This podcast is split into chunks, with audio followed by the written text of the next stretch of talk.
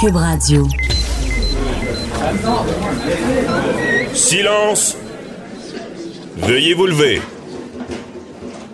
La cour présidée par l'honorable François-David Bernier est déclarée ouverte.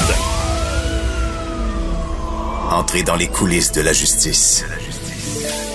Écoutez, vous serez pas jugé.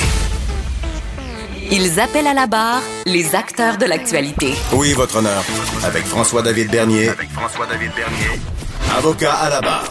Cube Radio. Bonjour, bienvenue à l'émission en ce samedi. Euh, on vous rappelle de poser vos questions au 187 Cube Radio. Aujourd'hui, pour vous à l'émission, euh, nous avons, bon, on va parler euh, de l'abandon de l'UPAC, de l'enquête justesse avec Maître Jean-Paul Boilly. Colosse Plamondon qui poursuit l'État pour 35 millions. Nicole Gibault, juge à la retraite, est là pour nous expliquer. Euh, on parle d'occupation double. Euh, il y aurait de l'intimidation. Matt Sharon Otis euh, nous explique également. Et en fin d'émission, restez là, on va parler d'un livre qui s'appelle Garder l'œil ouvert. C'est un livre sur les disparitions et c'est Victoria Charlton, l'écrivaine, qui nous en parle. votre émission commence maintenant. Déclarez-vous solennellement de dire la vérité, toute la vérité et juste la vérité. Avocat à la barre. Avec François-David Bernier. On a abandonné la justice. Non, non, non, non. On a abandonné l'enquête justesse. C'est pas la même affaire. Vous avez vu l'UPAC qui admet, ben, le nouveau commissaire, qui admet avoir abandonné l'enquête justesse. C'est certain que pour euh, la, justice, ça paraît pas très bien, disons. Euh, et on en parle avec euh, notre chroniqueur, Maître Jean-Paul Boilly, qui va nous en dire plus sur le sujet. Qu'est-ce qui se passe? On, ben, on abandonne les enquêtes? Ben oui, votre lapsus est bon en entrée parce que effectivement, la justice, euh, on dirait que de ce temps-ci, elle a de la misère à être rendue. Hein? On, abandonne les enquêtes, là, on parle de justesse. Monsieur Godreau, cette semaine, qui a été un peu cuisiné. On parle de justesse, puis je vais vous dire que Machuré, là, ils n'ont pas abandonné, mais il y a du plomb avec l'histoire de Normando. Ça, ça regarde pas bien, effectivement, parce que, écoutez, j'ai participé, moi, comme euh, témoin, ou en fait, on m'a interrogé des fois dans certaines commissions. J'ai participé à Gomery, j'ai participé à Bastarache, j'ai participé à la commission Charbonneau également. Mhm. Et euh, je veux pas être méchant, là, mais Christy, on a l'impression que des fois, les enquêteurs puis les procureurs, ils, sont, ils savent pas trop trop ce qu'ils s'en vont. Ils vont à tâtons. Ils connaissent pas le système politique. Ils connaissent pas comment ça fonctionne. Puis on, on cherche des fois des poux là où il y en a pas. Puis là où il y en aurait peut-être, bon, il va pas à bonne place. Là, ce que le commissaire Godreau dit cette semaine, moi, ça me fait bien rire. Parce qu'il dit, en quelque part, écoutez, euh, le, système juridique a évolué et puis vous savez, le droit d'il y a 10 ans puis il y a 15 ans n'est pas pareil comme aujourd'hui. Je veux bien le croire, mais euh, les perquisitions, ça reste les mêmes. Les ordinateurs, il y en avait il y a 10 ans, ce que je sache. Je comprends qu'il y a des méthodes, des fois policières, qui peuvent être discutables. Je comprends que des fois, il y a des façons de faire qui sont peut-être pas euh, les bonnes. C'est à eux, dans leur... Puis là, je veux pas faire de reproche à M. Godreau, il vient d'arriver. Alors, il va faire du ménage, j'imagine, à l'UPAC, j'espère pour lui. Mais le problème, c'est que je pense qu'il va falloir que ces gens-là soient mieux formés, mieux encadrés, puis qu'ils sachent de quoi ils parlent. On voit, là, en politique, on a l'exemple avec Mme Nathalie Normando.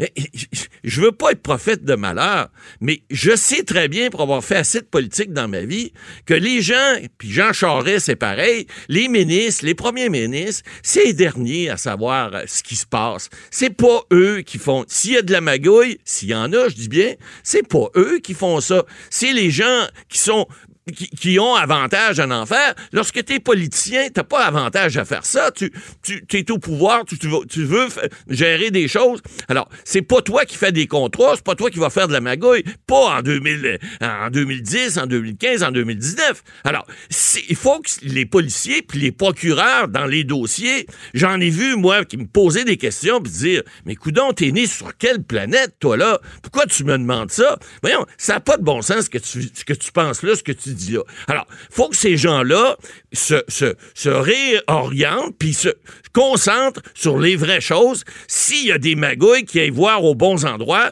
puis qui, qui, poursuivent les bonnes personnes, le cas de Nathalie Normando, moi, ça me fait tellement rire. Elle n'a pas eu de procès encore. Je suis à peu près convaincu que ça va aller nulle part. On parlait de l'enquête mâchurée, Maître Bernier, tout à l'heure. Ouais. Ça non plus, on ne sait pas ce que c'est rendu. Mais lorsqu'on entend M. Godreau cette semaine, c'est pas très rassurant quand il nous dit il y a peut-être d'autres enquêtes aussi qui vont prendre le bord. Alors, Ben, moi, ce que j'ai vu dans ses entrevues sur Machuré, il n'est pas tellement volubile. là. Non, mais il dit l'enquête est en cours. ben, il ne peut pas en parler. Mais euh, encore une fois, je, reviens au procès Normando, euh, Marc-Yvan Ouais, Côté. exact. Euh, c'est du jamais vu dans le judiciaire. Ben oui, puis- Euh, et là, on se rend compte qu'il y a des fuites. Mais Maître Boily, est-ce que j'ai l'impression que l'UPAC, c'est un start-up? C'est une business, là. Ça ressemble à ça. Au début, c'était ça. Parce que on est arrivé avec Charbonneau. Ah Parce que je, je rappelle, la corruption dans la co- construction n'existait pas Avant. la commission Charbonneau. Avant ça, là, si t'en parlais, là, Ah ouais. t'étais dans le complot, Ben t'es fou, puis ci, puis ça. Ben oui. Bon. Mais c'est arrivé. Et là, tout le monde, hey, on règle ça, on prend ça, on crée l'unité permanente anticorruption. Puis je pense que c'est là que ça a dérapé. Ben oui. On a peut-être, je pense qu'on a trop voulu, Ben- puis on n'avait peut-être pas l'expertise au départ. Fait que ça me que fait je- penser à l'entreprise. Tu sais, on dit une entreprise, c'est démarre. cinq ans, là, Exact, démarrer. ça. Elle, elle commence, puis quand je dis que les gens n'ont pas d'expérience, je veux pas être, je veux pas Non, faire de, de, de, de cas de personnalité. Puis je veux pas dire que les gens font pas leur effort pour comprendre puis essayer de faire des choses. Mais vous avez parfaitement raison quand vous donnez l'exemple d'un start-up. C'est des gens qui n'ont pas nécessairement la compétence pour faire ce qu'ils font. Ils vont peut-être, ils vont peut-être l'acquérir avec le temps, ça se peut. Et votre exemple est très bon. Mais pour le moment, on le voit les résultats que ça donne. Alors, c'est de faire des gros shows de boucan, puis là, dire, écoutez, le coulage qu'il y a eu dans l'histoire Ouais. de Nathalie Normando, c'est symptomatique, cela. C'est pas pour rien, probablement, qu'on a fait ce genre de coulage-là, parce qu'on n'avait peut-être pas ce qu'il fallait pour, comme on dit, fesser dans le tas. Hmm. Puis là, on a dit, bon, ben, OK, on va y aller autrement, on va y aller par la porte d'en arrière, on va glisser ça aux journalistes, puis ça va permettre peut-être de, de débloquer certaines choses. Ça, ça a eu l'effet inverse. Des au stratégies, on se demande comment ça- ils ont pensé à ça. Ben, Mais dites-moi, Maître Boily, vous avez l'expérience de la politique. Moi, d'après moi, quand je parle de l'entreprise en démarrage, euh, puis j'ajoute à ça l'entreprise en démarrage avec un produit révolutionnaire. Parce Ouais. que euh, difficile à vendre dans le sens que connaît c'est- pas. c'est la première fois qu'une unité est mandatée, Ouais. pas pour enquêter sur le public, mandatée pour enquêter en politique. C'est boss, dans le fond. C'est la première Ceux fois. qui donnent le ton, on a été mandatés pour en- enquêter sur plus haut que nous. Exactement. Je pense ça, là, ils, se Ils sont pas habitués à ça. Puis, passez-moi l'expression, c'est une gang de pee qui s'en vont jouer, puis ils essaient de jouer dans la Ligue majeure. Puis, malheureusement, ils n'ont pas l'expertise encore. Ben, ils n'ont pas ce qu'il faut pour comprendre le Parce système. que d'après moi, ben, l'expertise. ouais, d'après moi, l'expertise n'existait pas. Ben, c'est ça qui est le problème. Euh, parce puis- que quand, quand il est arrivé euh, l'histoire de, de la- au Parlement, là, le, le- le ministre, qui s'est- pas le ministre, le député qui s'est fait arrêter. je- Tony, euh, To- Tony non, Tomassi. non, non, non, c'est celui. Ah, monsieur, euh, euh, oui, vous parlez de... de, euh, il s'est fait arrêter, là. Oui, c'est l'ancien, l'ancien policier de la Sûreté du Oui, il n'avait pas avisé le Parlement. Effectivement. euh, ils ont mis le pied dans le privilège Ah, parlementaire. ils sont, sont allés à Euh, la pêche tout à fait sans vérifier les pouvoirs qu'ils avaient. Ça aussi, c'est de l'amateurisme. Alors, c'est évident qu'on peut C'est pas leur Guy- Guy? Euh, euh, euh, oui, exactement. Ouais. Euh, on peut pas leur reprocher de vouloir tenter des choses, mais à force de faire des, des- de- de- de- d'avoir des gens bêtes comme ça, ils s'aident pas et se tirent dans le pied. Alors, c'est ça que je dis. Il va falloir qu'il y ait un sérieux coup de barre, qu'ils arrêtent de penser qu'ils sont au-delà euh, de- de- de- des gens, qui comprennent d'abord les systèmes, qui comprennent comment ça fonctionne en politique d'abord, puis après, s'il y a des choses de pas correctes, ben là, ils vont pouvoir le faire correctement, puis, puis là, on Ben, viendra bien- pas dire euh, saisir des ordinateurs tout croche, puis voyons donc. C'est- Ben, bien dit, le calcul vaut le travail. Ben, c'est sûr. Comprendre. Puis c'est l'impression que j'ai que ça dérape, ça a dérapé pendant longtemps. C'est comme si. Ah ah, on voulait, on voulait, on veut pogner, On veut- méchant. on veut- on veut- On veut tellement qu'on oublie le système. On veut pas juste pogner les méchants, on veut en créer. C'est comme si, vous savez, il y a le vieux proverbe. Bernier, qui dit donne un pouvoir à quelqu'un, s'il l'exerce pas, il perd. Alors là, on a donné un pouvoir de dire vous allez enquêter, voir s'il n'y a pas eu de la, de la magouille, de la malversation. Faut qu'on en trouve, la magouille. Si on n'en trouve pas, Ouais. on fait quoi avec nos, nos jobs? On les perd. Alors là, c'est un peu ça. on joue un peu, on fait des, jeux de police, puis d'enquêteurs, ah procureurs. Pourquoi? Pour se créer de l'ouvrage. Mais s'il n'y en a pas, il y en a peut-être la madouille, mais s'il n'y en a pas, inventez-en pas. Commencez pas à monter des preuves, à, dire qu'un tel, Nathalie Normando, ou que Jean Charest ou un autre ont magouillé, alors que c'est pas le cas. On le sait, on le sait en politique. Moi, j'en fais 40 ans que j'en fais. Les gens qui font de la magouille, s'il y en a, c'est jamais ceux en haut. Ils sont pas là, ils sont pas au courant de ces affaires-là. Ils sont jamais là. Alors ça, c'est un principe de base. Allez pas voir là, allez voir ailleurs. Je dis pas qu'il n'y en a pas, mais allez voir aux bons endroits. allez cogner aux bonnes portes. C'est ça, il faut, faut bien le faire. Puis donc, Maître Boily, la décision d'abandonner l'enquête justesse, c'est le début pour mieux aller, ce que je comprends. Ça doit être difficile comme décision, ben oui, tu parais pas bien. T'as des enquêteurs qui sont là depuis des années. C'est ça, mais t'es mieux d'en laisser aller. Ben c'est sûr. Travailler fort sur ceux qui ben oui, ben avoir du résultat. A quelque chose, effectivement, mais travailler sur quelque chose de concret, pas sur quelque chose parce qu'on veut pogner un gros poisson. Allez, allez moi, je montrais à mes petites filles à la pêche, là, j'ai pas essayé de pogner un poisson de, de 25 livres en partant, un gros saumon. Non, non, tu vas petite pêche à la truite dans un lac artificiel, puis alors allez-y, puis allez, allez à la pêche là où vous êtes capable d'en prendre. Allez, essayez pas de faire des choses que vous n'êtes pas capable de faire, puis qui ont surtout pas d'allure. Alors, je pense que ça, ça va être une bonne leçon, puis dorénavant, j'ose espérer qu'ils vont y aller avec les vrais dossiers, les dossiers de vraie corruption et pas ceux, pas ceux, qui voudraient faire un show de boucan avec. Bien dit. Et euh, on va se laisser là-dessus. Maître Boily, ça, sera, ça fera l'objet sûrement d'une autre chronique. Euh, je vous pose une question. Mâchuré. Oui. Ça va poursuivre ou pas? Euh, d'après moi, vous savez, dans mes prédictions, je suis pas pire. D'après moi, ça va flancher ça avec. Ça pas de bon sens. encore une fois, on tire. Je dis pas que c'est rien passé, mais une enquête qui s'étire aussi longtemps que ça, ça veut dire qu'il y a des problèmes. Puis là, c'est tellement tout croche. Ben, la sagesse dicterait. Et. Godreau... l'humilité de laisser aller celle-là, puis ben euh, votant sur une. M. Godreau a quand même ouvert la porte cette semaine. Euh, moi, je parierais, euh, je parierais un petit montant là-dessus que ça va, ça va tomber ça aussi. Bon, on se parlera du montant plus tard. Parfait. Merci, M. Boily. Hey, on se retrouve demain, M. Boily, pour les questions. On rappelle aux auditeurs, posez vos questions 187 Cube Radio sur le Facebook. C'est encore plus facile. Merci, M. Boily. À demain. Avocat à la barre. Avec François-David Bernier. Avec François-David Bernier. Plus de 30 ans après les faits, celui qui a fait condamner Yves Colosse Plamondon, vous avez sûrement déjà entendu parler de ce nom-là, poursuite contre l'État parce qu'il a fait de la prison, je pense à peu près 25 ans, poursuit pour 35 millions. Euh, on veut dire que l'État, le, procureur aurait commis une faute, là, ben, on, va en parler, là, mais euh, il y a René de la Sablonnière qui, qui est venu à la barre, à la Cour du Québec, pour défendre la façon dont il avait piloté le dossier à l'époque. C'était lui le procureur de la Couronne dans le dossier Plamondon. Et euh, bon, tout un dossier, on le sait. On, va rappeler l'histoire, on va expliquer qu'est-ce qui se passe, c'est quoi les poursuites. Et on en parle avec notre analyste euh, Nicole Gibault, juge à la retraite. bonjour, Nicole. Bonjour Franco. merci d'être là. Euh, c'est tout un. Peux-tu commencer donc par nous expliquer cette histoire-là, cette saga-là de euh, Yves Colosse Plamondon? Ben, Monsieur Plamondon fait les manchettes depuis très longtemps pour différentes choses, euh, parce que évidemment, on a appris, même au cours de ce procès-là, que probablement toute sa vie, là, il avait passé le, le majeur du temps euh, en prison, mais les 28 dernières années, ou enfin euh, depuis euh, qu'il a été remis en liberté par la Cour d'appel, il, est, il purgeait pour cette peine-là pour trois meurtres.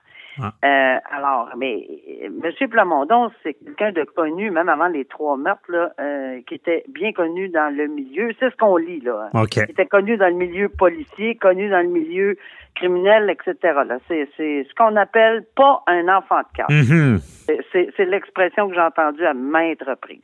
Maintenant, euh, il a été sentencé, prison à vie, 25 ans minimum. Euh, il a purgé 28. Je pense qu'on ne l'a même pas laissé partir après 25, si ma mémoire est bonne. Ah, 28 ans, mais dans le fond, lui, c'est accusé de trois meurtres dans le domaine. Euh, c'était des gens dans, dans le ah, domaine criminalisé? Tout dans le domaine de la drogue, le trafic de drogue et tout, tout, dans le milieu de la criminalité. Là. Il c'est vraiment relié à ceci. Maintenant, les condamnations ont eu lieu, évidemment, il y a extrêmement longtemps, il y a une trentaine d'années. Et oui, euh, c'est René de la Sablonnière, qui était procureur de la Couronne, des PCP à l'époque, le procureur de la Couronne, Mhm. qui euh, était responsable de ce dossier-là. Évidemment, c'est lui qui l'a piloté, euh, qui a eu obtenu la condamnation et qui a rencontré des témoins qui avaient... euh, mais là, on va se rappeler de quelque chose. 30 ans et plus passés, il n'y avait pas la, ce qu'on appelle la divulgation de la preuve telle que la Cour suprême, là, parce que euh, après ça, la Cour suprême a donné un arrêt clé qu'on appelle Stitchcom, que toute la divulgation que la couronne détient, tout, tout, mais tout, doit être remis au, euh, à la défense Mhm. de A à Z. Ça n'existait pas à l'époque. Euh, puis c'était comme ça. Là. OK. Toutefois, dans ce dossier-là, ce qui est particulier, c'est que le tribunal, le juge à l'époque avait dit à René de la Sablonnière, ben, écoutez, moi, je vous suggérais de donner les déclarations. Vous avez obtenu des déclarations, puis il faut dire que c'était pas des enfants de cœur, si on me permet encore l'expression non Mhm. plus, là. Les déla- le délateur, puis c'était, c'est tout dans le milieu criminel. Alors, on, on a demandé de donner les déclarations. Et euh, ce que j'entends de René de la Sablonnière, ou enfin ce que je lis, c'est qu'il en aurait remis même plus, euh, qu'il n'y avait pas de problème à les remettre. Maintenant, il y en a deux, apparemment, qui n'ont pas été remises. La Sûreté du Québec prétend que tout avait été, tout était là. Euh, dans l'ensemble abondant des déclarations et de la preuve, ça n'aurait pas été divulgué. Est-ce que, et la question, elle est là, est-ce que ça aurait changé la donne? Est-ce que le fait, selon M. Plamondon, oui, ça lui procurait peut-être un alibi, dit-il, selon la, la couronne qui se défend, là, parce qu'on est dans un procès civil. Hein? Alors, Mais Nicole, pour bien comprendre, là, euh, parce que lui, bon, il a été accusé, euh, passé euh, plus de 25 ans en prison. Et là, qu'est-ce qui s'est passé pour qu'il soit libéré? Là, on s'est rendu compte qu'il y avait eu une erreur judiciaire. Ben, oui, c'est ça. Il y a eu, il y a eu, euh, on est allé en appel, bon, puis ça, puis effectivement, il y a eu une décision à l'effet. Et La Cour d'appel est claire là-dessus. Ça, tout le monde est conscient de ceci, que la Cour d'appel a dit qu'il y a des déclarations qui n'ont pas été remises à la euh, euh, la défense et, en l'occurrence, ordonne un nouveau procès. Or, quand la Cour d'appel fait ça, elle n'a pas dit qu'elle le quittait. Elle n'a pas dit qu'il n'était pas coupable. Elle n'a pas dit qu'il n'avait pas Mhm. commis rien. Elle n'a rien dit de ça. Elle a juste dit, écoutez, il y a peut-être quelque chose qui aurait été important. Peut-être que le jury aurait changé d'idée. Peut-être que non. Peut-être que oui. Peut-être que ça aurait fait une différence. Puis peut-être que non non plus. Mais c'est pas à nous, de cour d'appel, de décider ça. C'est vraiment un nouveau procès dans les circonstances. Mais là, écoutez, là, on est presque 30 ans après, ou enfin 25, mettons, là, pas loin, là. Et, et retrouver euh, les témoins, c'était pas évident. Il y en a qui sont décédés, il y en a qui étaient plus là. Bon, enfin, ils ont- ils ont- la couronne n'était pas capable de refaire. Puis ça arrive, ça, là, ça arrive souvent Mhm. quand il y a des, euh, des délais comme ça. Pardonnez-moi quand il y a des délais comme ça, ça arrive souvent que la couronne euh, ne peut pas faire des miracles. là. Ils, ils les ont pas, les témoins, ou ils ont plus euh, l'essentiel de la preuve à soumettre au tribunal. Ils sont OK. pas pour aller faire ça pour rien. Donc, ils ont décidé de ne pas aller à un deuxième procès, de retirer les accusations. Ah, Ben, c'est ça. C'est ça. Monsieur Plamondon, à ce moment-là, il a dit Ah, voilà, il y avait des déclarations, vous ne me les avez pas données, ça aurait changé la donne, c'est ce qu'il prétend, mais là, c'est son fardeau civil, c'est lui qui doit prouver que René de la Sablonnière et la Sûreté du Québec ont intentionnellement, intentionnellement, ou ils ont commis une faute tellement lourde que, que, que, que, ça prenait quelqu'un de vraiment aveugle là, pour pas l'avoir, là. Mais c'est son fardeau à lui. C'est comme il faut qu'il prouve, c'est le, mot, je pense, c'est malveillance. Il faut vraiment là, Oui, qu'il n'ait pas été correct. Parce que si à chaque fois que la, la couronne se trompe dans des poursuites, c'est la prérogative de- d'intenter des poursuites, on serait dans le trouble. Le système ne roulerait pas. Là, je veux dire, Ben, il y aurait toujours des poursuites quand quelqu'un est acquitté ou euh, s'il y a un vice de forme. là.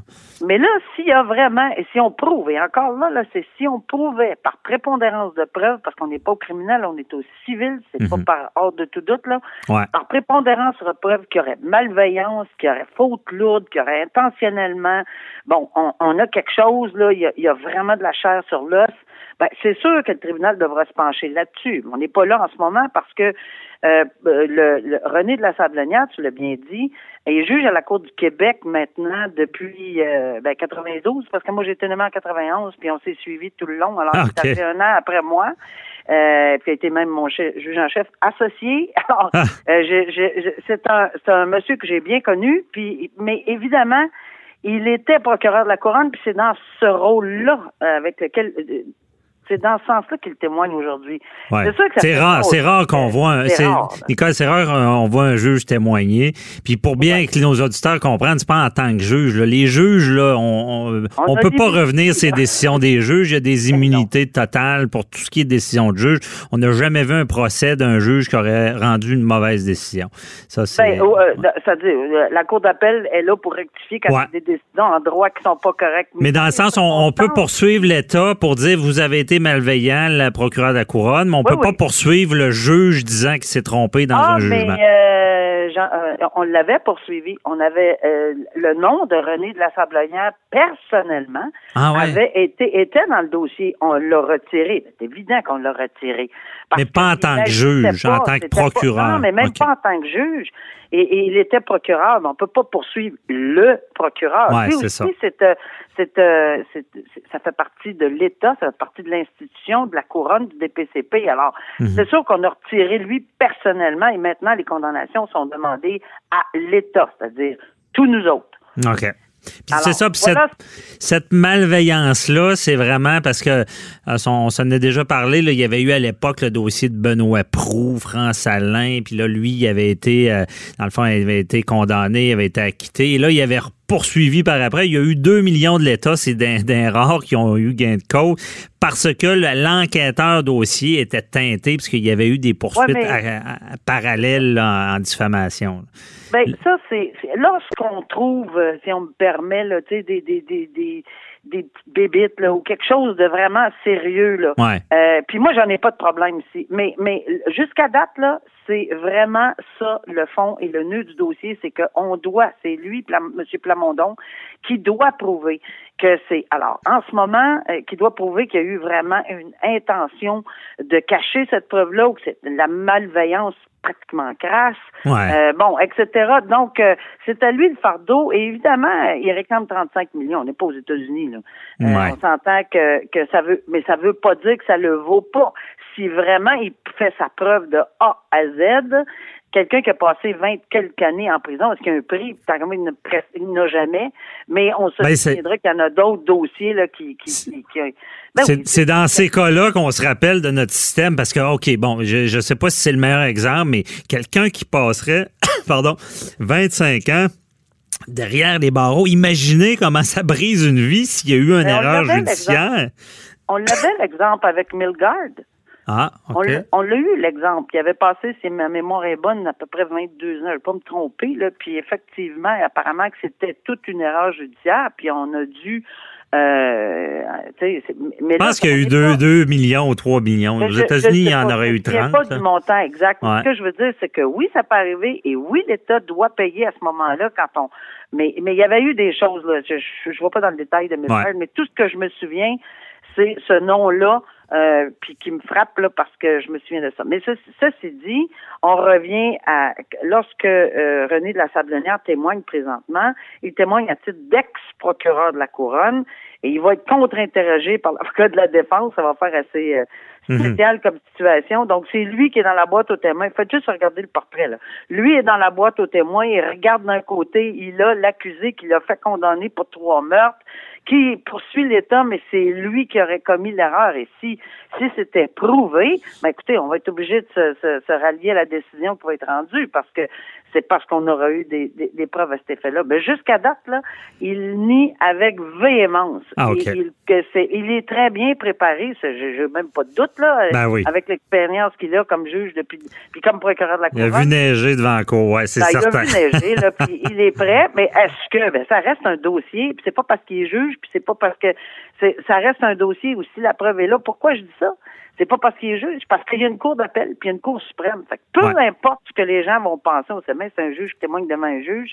Je regrette, là, mais euh, la, la preuve est enregistrée, euh, tout le dossier est enregistré, donc euh, si s'il y a quelque chose qui cloche, Mhm. on va en appel, puis si en appel, ça fait pas l'affaire, on va à la Cour suprême. Ben, c'est ça. Ce sera un dossier important parce que là, il y, a, y y tous ceux qui, les, les Hells Angels qui poursuivent là, dans le dossier Shark Oh oui. aussi, l'État. Donc, on va suivre ça. Est-ce que les, les, les barèmes pourraient être changés? On verra ça. Merci beaucoup, Nicole Gibault, euh, pour nous avoir éclairé dans ce dossier-là. Et on se reparle dans un autre dossier. Merci, bye-bye, bonne journée. Merci, au revoir. Vous écoutez Avocat à la barre. Occupation double, une émission que vous connaissez, je crois. Euh, Occu- Occupation double, d'une une émission euh, très populaire. Et là, cette semaine, Occupation double se fait reprocher de banaliser l'intimidation. Je suis avec euh, Maître Sharon Otis. Bonjour. Oui, bonjour, Maître Bernier. Bon, euh, on veut mieux comprendre qu'est-ce qui se passe à, à Occupation double. On, on laisse faire de l'intimidation. Explique-nous un peu là, qu'est-ce qui s'est passé. Mais regardez, malgré mes vacances et mon Ah, c'est vrai, bon retour de vacances, oui. et mon retour, est-ce qu'on a vu euh, dimanche dernier à la quotidienne, euh, c'était que euh, l'intimidation était vraiment à, à son comble. Mhm. Euh, C'est-à-dire qu'un des candidats, pour ne pas nommer Kevin de Québec, by the way, Oh. s'est fait traiter de tous les noms d'ordures, de déchets, de à- assault, euh, En ondes. en ondes, etc. Pas de bip. Et, et, et, et moi, ma problématique que j'ai et, et certains autres qui suivent la quotidienne d'Occupation Double, parce que Occupation Double, je pense qu'on est rendu, euh, somme toute, là, euh, sous réserve de là, à la douzième année. OK? Donc, euh, les, les trois dernières semaines sont déjà enregistrées. Alors, moi, ce que je reproche aux télédiffuseurs, c'est de ne pas avoir fait un screen et de ne pas avoir fait. Là, ils se sont excusés. OK? V- Screen étant. euh, euh, de, de- de- de- de un- filtrer, un- montage. de filtrer, OK, les, les- les- la teneur des propos qui n'auraient pas dû être divul- divulgués euh, parce que c'est quand même aux heures, euh, c'est quand même au- un public là, euh, quand même assez jeune là, qui, qui écoute ça. Ben oui, mais Maître Otis, euh, ça fait de la cote d'écoute quand ça, ça se. Oui. Excusez, je, je fais les guillemets, ça se bitch Oui. comme ça. Euh, Est-ce que, justement, les, ceux qui, qui embarquent dans l'aventure doivent te signer tout que des contrats? Assurément qu'il n'en signe. Cependant, ça ne, ça ne fait pas en sorte, à mon sens, à moi, que le télédiffuseur a une obligation. Et d'autant plus qu'il le sait, là, les, les tournages sont terminés à l'heure actuelle. Il ne reste que la grande finale là, pour dévoiler, dans le fond, le, le, le couple gagnant d'Occupation Double. Alors, à mon sens, à moi, là où est-ce qu'il a, il y a une problématique, c'est qu'on n'a pas nécessairement euh, fait le Ben, on aurait dû couper On ces, aurait dû ces le bouts-là. ou Mais le biper parce qu'après ça, vous comprenez que le public cible, c'est généralement, on, on se dit des jeunes, des jeunes adultes ou des jeunes adolescents Mhm. à aller jusqu'à l'âge adulte. Et par la suite, on, on- on est surpris de voir que l'intimidation dans les cours d'école, dans les ci, dans les ça, et ça en est euh, justement un très bel exemple. Vous comprenez? Lorsqu'on laisse comme télédiffuseur véhiculer ce genre de propos-là par rapport à une, et il y a Camille, une autre euh, candidate là, euh, qui, qui, qui y a goûté également aussi. Mhm. Euh, donc, jusqu'où on peut aller à titre de télédiffuseur? ben, y a-t-il une responsabilité, un? Ben, moi, je Euh, pense que oui, parce que bien évidemment, vous comprenez qu'on est responsable de ce qu'on diffuse. On est responsable de, non seulement de la qualité, mais également de, de, de, de, hum, l'intégrité des propos. Par- Mhm. à- Au même titre que les journalistes, vous comprenez, doivent vérifier leurs sources, doivent vérifier. on- on- on- et et c'est le grand public qui, qui écoute ça. Donc, à mon sens, à moi, il y a une lacune. Il y a une Il lacune. y a une lacune. Puis là, c'est c'est les grands débats de société qu'on a ces temps-ci, liberté d'expression et où la ligne. Ben, la Euh, ligne, à la télé, on le sait, euh, ce genre de choses-là qui est de la cote d'écoute. J'ai de la misère à la tracer, la ligne, la Ouais. ligne de la liberté, la, la ligne de la liberté, c'est pas compliqué. C'est la liberté des uns s'arrête où celle des autres commence. Mhm. Et, et- et malheureusement, là, dans ce cas-là, je ne comprends pas pourquoi. Et, et là, V s'excuse le lendemain de la diffusion du dimanche. Ah, ils se sont excusés, oui, oui. Mais ils se sont excusés. Mais l'enregistrement est terminé. On est rendu à la finale qu'on va voir en direct tout le monde là, dans deux ou trois semaines. Mais l'enregistrement, il est terminé. Alors, ils ont laissé passer ça candidement, ouvertement, et, et, et, et- ne l'ont pas, n'ont pas euh, fait euh, leur devoir, je pense, qu'ils les accablaient, vous comprenez, de, de, de- oui, je comprends que ça fait un bon show. Je com- Mhm. Mais encore là, un bon show, je suis pas certaine parce que avoir le nombre. Mais c'est de- pas déjà arrivé, me semble, parce que je suis pas assez. euh, j'ai déjà écouté euh, Occupation Double, je suis pas assez assidu, mais mm, j'ai comme l'impression que le mandat, ça prend de la chicane, sinon on n'a pas. Tu sais, ça reste un show, là, je veux Oui, dire. oui, mais ça prend de la chicane, mais tout se peut se dire. Mais il s'agit de la façon dont Mais c'est pas déjà arrivé avant. là. Ben, pas, pas, Pas autant. Pas, pas à ce, pas- pas à ce point-là. Là. Et je peux vous dire que moi, j'ai écouté personnellement là, les, les occupations doubles toutes les, presque toutes les, les saisons. Mhm. Mais euh, jusqu'à ce point-là, non. OK? Et tout peut se dire. Il s'agit de savoir comment le dire. OK. Et on peut envoyer suer quelqu'un, OK, euh, tout en euh, tout en lui faisant comprendre que euh, ça ne fonctionne pas, mais sans embarquer dans t'es une vidange, t'es un trou de cul, Ah. t'es un et vous comprenez? Et ça, c'est Mais là, c'est de l'intimidation. En ondes, contre des personnes. Euh, et l'intimidation, vous savez que c'est un qu'il crime pourrait y avoir au des niveau poursuites? criminel. Ah. C'est un crime au niveau criminel, c'est-à-dire que, selon l'article 423, est coupable d'un acte criminel passible d'un emprisonnement d'au moins cinq ans, soit d'une infraction punissable sur déclaration de culpabilité, quiconque, injustement ou sans autorisation, euh, dans le dessein de forcer une autre personne à s'abstenir de faire quelque chose, etc., etc. Donc, assurément qu'ils ont des contrats béton, vous comprenez, avant d'entrer en onde, on fait signer chacun des candidats, on fait chacun, donc tout le monde le sait euh, et je ne pense pas que, je pense que tout le monde accepte la game, comme on dit, c'est-à-dire de, de se mettre sur la sellette et euh, d'accepter non seulement les critiques qui se font à l'interne euh, des maisons des candidats et à l'externe, c'est-à-dire que si on parle de rime avec sa poitrine euh, euh, Mais- vous comprenez? Donc, Oh oui. Mais là, on a franchi la ligne, mais il peut. Parce qu'il y a un autre dossier d'occupation double où est-ce qu'un un ancien candidat poursuit d'autres candidats parce qu'il y aurait des, déclaré des choses en lien avec, je pense, c'est- du familial, là, c'était des propos en lien avec la personne en diffamation. Bon.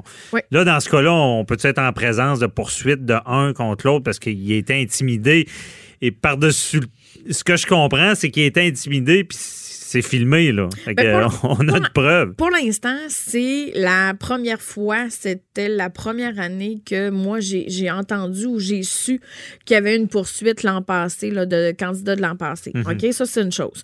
Maintenant, euh, quel est le bien fondé? Est-ce qu'il est euh, en droit de le faire? Est-ce qu'il a l'intérêt suffisant? C'est-à-dire que, est-ce que son contrat qu'il a signé envers le. le- le- tu sais, en- Mais est-ce que ça fait foi? Est-ce que ces contrats-là peuvent avoir une faille un peu, on- dans le domaine, mettons, de la responsabilité, euh, d'un préjudice corporel, même si on écrit, on signe tous les contrats, euh, l'institution n'est pas euh, responsable, quand même, il y a toujours une possibilité. Dans ce cas-là, si justement, il peut y avoir un contrat, mais on, on- a franchi une ligne qui n'est pas prévue, ça se peut-tu? Ben, moi, je pense que ça se peut parce que si on parle de préjudice corporel, au même titre que vous faites exemple là, de euh, pente de ski ou quoi que ce soit, euh, ou Tout, tout, je pense quand on que va enlever la responsabilité. Tout, préjudice psychologique, parce que assurément que ces candidats-là, euh, surtout Kevin, aura euh, assurément des dommages, des dommages euh, découlants. euh, Mais vraiment, quand il était, il sent- tu, tu sens l'intimidation, il a on peur. Le sent, on, OK. le, ben, on, on sent pas qu'il a peur. On sent qu'il se euh, recule du groupe.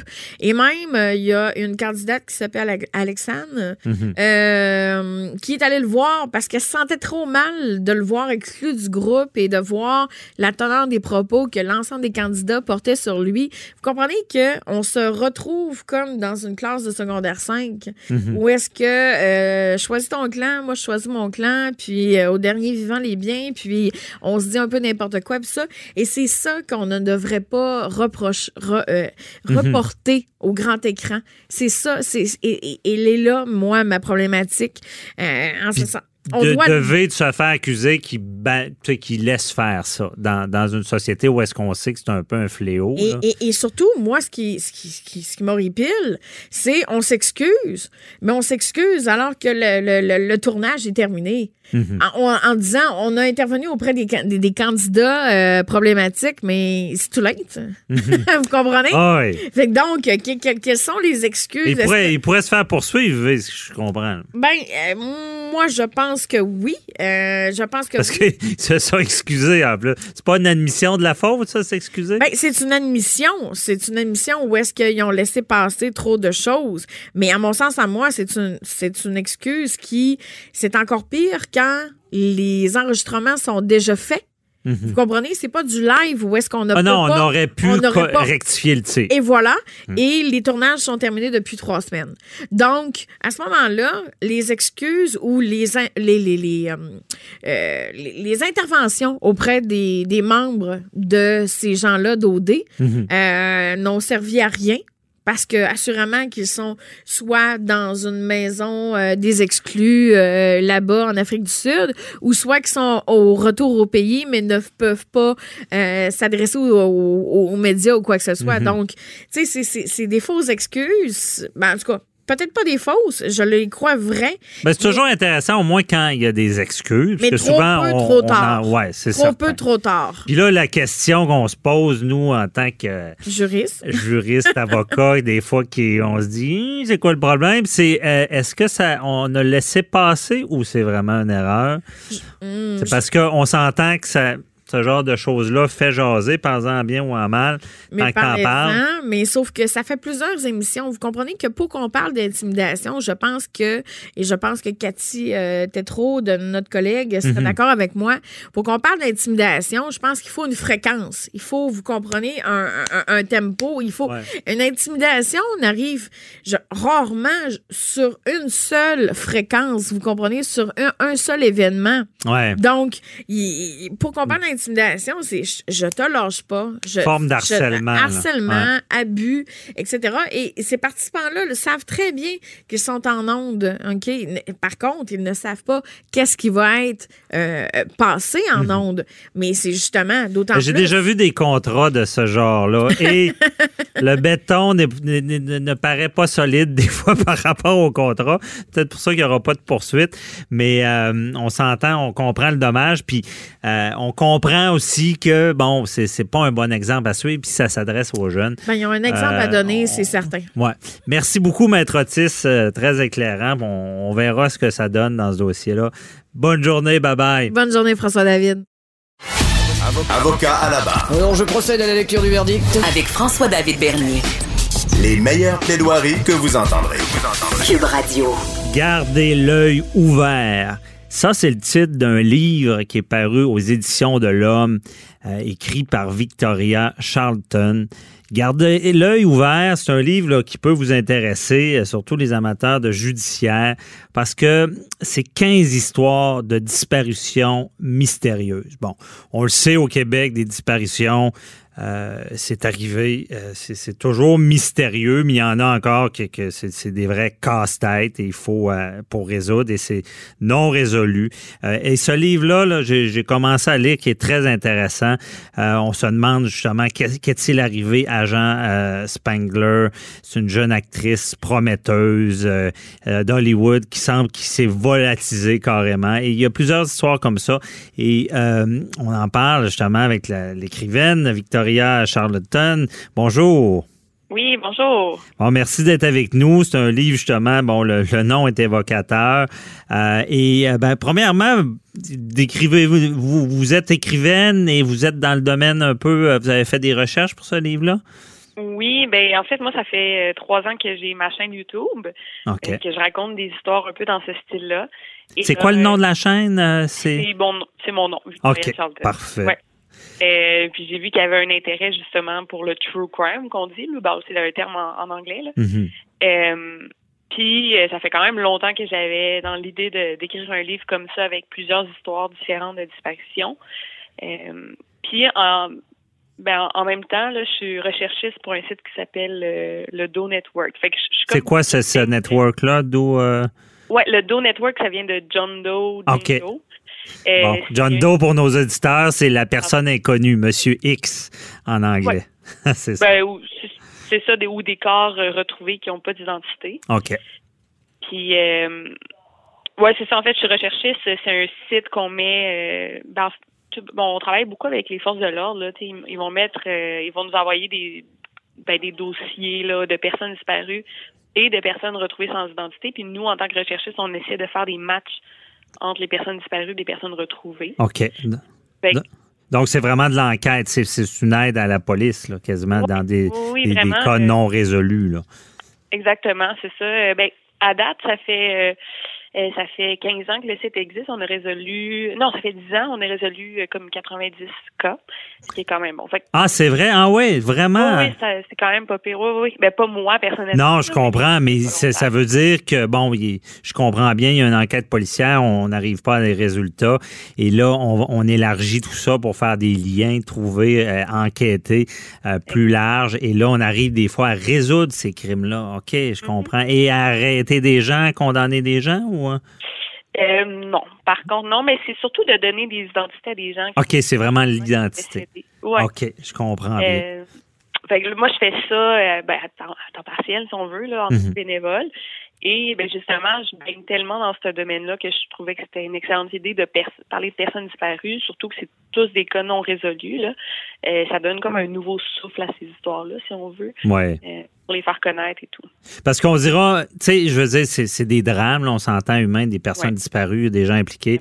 On veut pas être voyeuriste, mais c'est c'est quand même des histoires qui méritent d'être lues. C'est intriguant, c'est quand même, on se demande qu'est-ce qui s'est passé. Mais en même temps, ça, ça, ça peut aider parce que le, le livre le dit, garder l'œil ouvert. Euh, ce qu'on veut aussi, c'est quand une personne disparaît, c'est la retrouver. Là. Ouais, ou ben, retrouver ou des témoins qui peuvent avoir des, des Mhm. liens dans cette histoire, dans ces histoires-là, oui. OK. En effet. Et c'est quoi, puis comment ça a fonctionné écrire ce livre-là? Là, Il faut vraiment faire des recherches. là. Ouais, ben moi, euh, ben j'ai un peu la même procédure que pour mes vidéos. Euh, je fais, je lis beaucoup, beaucoup d'articles qui existent déjà sur le sujet. Je vois des documentaires. Euh, je vais essayer, bon, dans quelques histoires, je, suis entrée en, en contact avec euh, les membres de, de la famille de la personne disparue. Mhm. Euh, fait que j'ai comme regroupé ça. Puis ce que je veux faire, c'est de faire un, comme un résumé concis un peu de ces histoires pour que ça se lise bien, que ça soit intéressant. Et euh, voilà, ouais, comme un documentaire là, quand on raconte ces histoires-là, bon, mais par écrit. Ben, c'est ça, un documentaire, puis on, on se cachera pas qu'en judiciaire, aller lire de la jurisprudence, qui est les décisions antérieures, des fois, c'est digne de roman, parce que c'est les faits, Oui, c'est, ce qui se passe, c'est les humains en arrière de tout ça. Et là, euh, j'imagine que ça doit pas toujours être facile parler aux familles, l'émotion doit ressortir quand vous, euh, vous parlez de, de ces dossiers-là. Ouais, euh, ben ça dépend euh, les- lesquels, mais j'ai ben j'ai beaucoup parlé par euh, email. Là. Souvent, c'est je trouve ça même plus facile Mhm. euh, que face à face parce qu'ils bon, ils vont me dire, euh, ils vont prendre le temps de m'écrire les informations qu'ils veulent me donner. Euh, j'ai ouais, j'ai j'ai parlé avec le frère de Nathalie Champigny, j'en parle d'elle, c'est une québécoise qui est portée disparue. Euh, il m'a beaucoup beaucoup aidé là, à la rédaction du chapitre parce que la pauvre Nathalie Champ- Champigny, Champigny pardon, elle- on n'en parle pas tellement dans les médias. Mhm. C'est une québécoise qui est disparue depuis les années 90. Fait que OK. Puis- eu recours à lui. Oui. OK, je comprends. Parce que dans le livre, il y a plusieurs histoires. Bon, ben, il on- il y en a aux États-Unis aussi. Mais Nathalie Champigny, parlez-nous-en.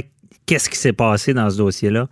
Oui, euh, ben Nathalie Champigny était en, en rup- processus de rupture avec son conjoint. Là, c'est une jeune fille dans la vingtaine de Coansville.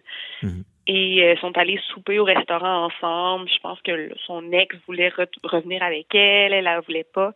Bref, euh, après ça, après le souper, euh, elle a disparu. Pour le, ben ses parents ils ont pas eu de nouvelles d'elle durant tout le week-end. Et bon, il y a eu des recherches, que, des fouilles qui ont été faites. Et le conjoint, l'ex-conjoint, il a avoué avoir tué euh, Nathalie. Il a avoué, hein? Oui, il a avoué. Ouais, puis euh, il a dit euh, je l'ai jeté dans un, comme un gros conteneur de déchets. Puis le, la, il, a, avoué même à la police. Là.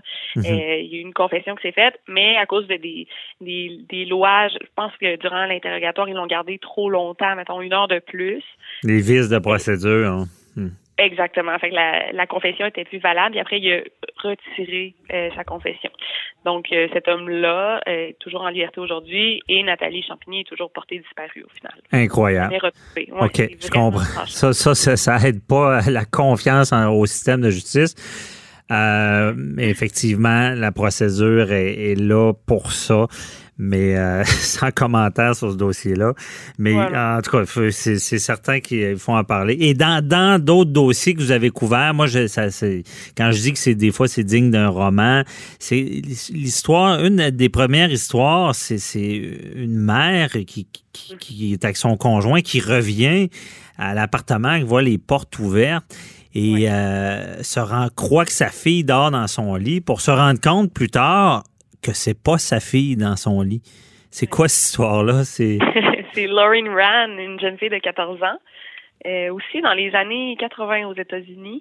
Hmm. Ben c'est ça, sa mère était partie toute la fin de semaine, ben, toute la soirée du moins, elle, elle revient et là elle voit dans la dans le condo, ben c'est un bloc d'appartement, pardon, hmm. toutes les ampoules sont dévissées.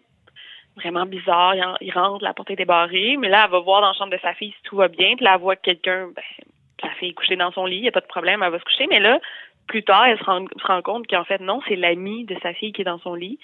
Sa fille n'est plus là. Ah, c'est ça. Elle était couchée sur le sofa, mais. Parce que je crois qu'elle allait lui. La porte arrière était ouverte, puis elle voulait euh, l'avertir de ne pas faire ça. Et là, elle se rend compte que c'est pas sa fille dans son lit, c'est son ami. OK. Ouais. Son ami, euh, les filles avaient comme pas mal bu d'alcool avant. La fille, son amie, elle sait pas trop ce qui s'est passé. Elle est un peu dans les vapes encore. Euh, puis, c'est vraiment une histoire bizarre. Là. Il y a un des amis qui était là cette soirée-là qui s'est suicidé par après. On ne sait pas si ça a un lien là, avec la disparition de Laureen. Mais non, en effet, c'est une histoire aussi troublante. Là. C'est mhm. on l'a jamais retrouvé. Puis c'est ça, on se pose la question. C'est un, un homme qui s'est suicidé. Est-ce mhm. qu'il y a un lien avec sa, sa disparition? Est-ce qu'il n'a pas laissé de traces? On ne sait pas s'il se serait suicidé parce qu'il l'aurait tué, par exemple. Ouais, ben, on pense pas qu'il soit coupable. C'est un de ses amis qui avait le même âge, mais en même temps, est-ce que c'est ça? Est-ce qu'il y a quelque chose à cacher? Est-ce qu'il a été troublé par la disparition de son ami? On ne sait pas. Mm-hmm. Mais non. Bon, c'est vraiment marquant. Et d'ailleurs, en parlant de marquant, j'aimerais savoir, dans, dans la rédaction, écrire ce livre-là, euh, qu'est-ce qui euh, vous a le plus marqué euh, comme histoire? Et, je crois que c'est euh, le, jeune Andrew euh, Gosden. Mhm. C'est un petit Anglais euh, de 14 ans qui a disparu justement en Angleterre.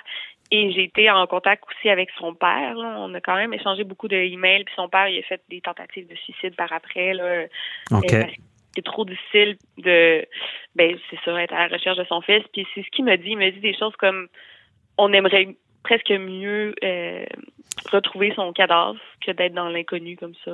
C'est ça, la difficulté de pas savoir. Ces gens-là se disent, ils doivent à chaque pas qu'ils font dans une journée espérer tourner un coin puis revoir la, la, personne chère. Oui. Ben, c'est ce qui ressort. Oui, c'est ça. C'est ce qui, ben, moi, c'est ce qui m'a vraiment touché parce qu'il a été très, très honnête, son père, là, dans ce qu'il a vécu, puis c'est tellement difficile. Puis ça, on oublie, hein, en, parlant de ces histoires-là, on oublie qu'il y a vraiment des familles derrière. Ben oui. Qu'est-ce qui est arrivé à ce jeune homme-là? On sait pas. Ben, il est parti euh, à Londres. Il habitait dans une petite ville là, en Angleterre. Il est parti à Londres un matin mhm. et il a pris un billet aller, pas aller-retour, mais il a pas amené son chargeur de son petit PlayStation portable. Il a pas amené son chargeur. Fait qu'on se dit peut-être qu'il pensait revenir, mais il est débarqué à, ben, à la station de train, à la gare de train à Londres, puis on l'a jamais revu par après. Ah, On pense qu'il a peut-être fait une fugue, peut-être qu'il est encore en vie aujourd'hui, puis il se cache. On ne sait pas. Euh, peut-être que c'est un suicide, on n'a aucune idée, c'est ça qui... Moi, je comprends les parents, l'espoir de le ah retrouver, euh, qui doit être très, très fort, euh, même après mm-hmm. tout ce temps-là. Donc, c'est... Il y en a Non, pardon. Non, non, c'est pas. C'est, euh, merci beaucoup. C'est tout le temps qu'on aurait, on avait. Là, on pourrait en parler euh, encore plus longtemps. Et on le rappelle, c'est des histoires. C'est, c'est, euh, ça peut même aider de lire ce genre de livre-là. Et je rappelle le titre Garder l'œil ouvert.